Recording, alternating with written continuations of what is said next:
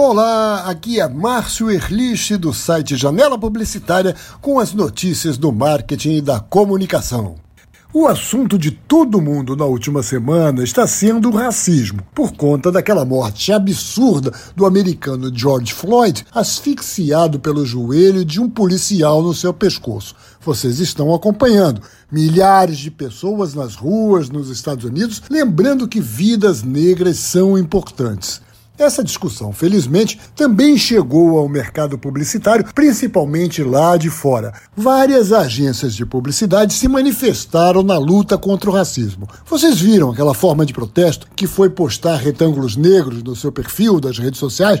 Pois muitas agências também colocaram nas suas páginas. E olha só, mais de 200 diretores de agências na Inglaterra publicaram uma carta aberta se comprometendo com ações, não só com palavras, ou seja, não é só com texto bonito em anúncios na luta contra o racismo.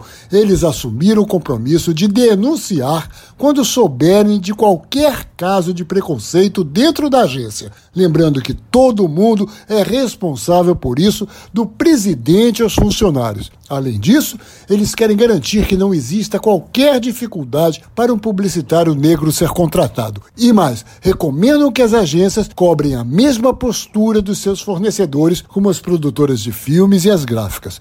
No Brasil, a briga não pode ser diferente, ainda mais quando sabemos da importância numérica e cultural do negro na nossa sociedade. Aqui, infelizmente, temos uma briga grande ainda a resolver e nossos governantes precisam estar atentos a isso. Nós precisamos urgentemente ampliar as condições de ensino do básico ao técnico para que, independente da origem ou da classe social, crianças e jovens tenham a oportunidade de desenvolver seu conhecimento e deixar aflorar seus talentos para poderem ocupar cada vez mais espaço no mercado de trabalho voltando à publicidade, pelo menos aqui, as nossas agências e anunciantes estão cada vez mais se livrando daquela prática antiga de só representar nos anúncios e nos comerciais famílias que pareciam filmadas na Alemanha com todo mundo lourinho. No Rio de Janeiro, inclusive, em propaganda de governo, isso agora é obrigatório por lei. Em 2019,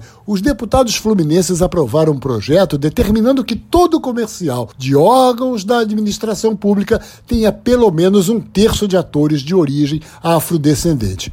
Isso, você deve estar percebendo na TV, já é uma coisa crescente também na iniciativa privada. Em 2018, por exemplo, um filme lindo da agência Almap BBDO para o Boticário no Dia dos Pais tinha como personagens uma família negra. No último Natal, a agência Binder botou nada menos que um Papai Noel negro no Madureira Shopping. Enfim, o que todos nós, publicitários ou não, temos que brigar é para que chegue o dia em que não se precise de leis, não se precise de campanhas, não precise ser notícia a inclusão de negros em filmes ou em empresas. Percebeu que você que está me ouvindo agora não está vendo a minha cor?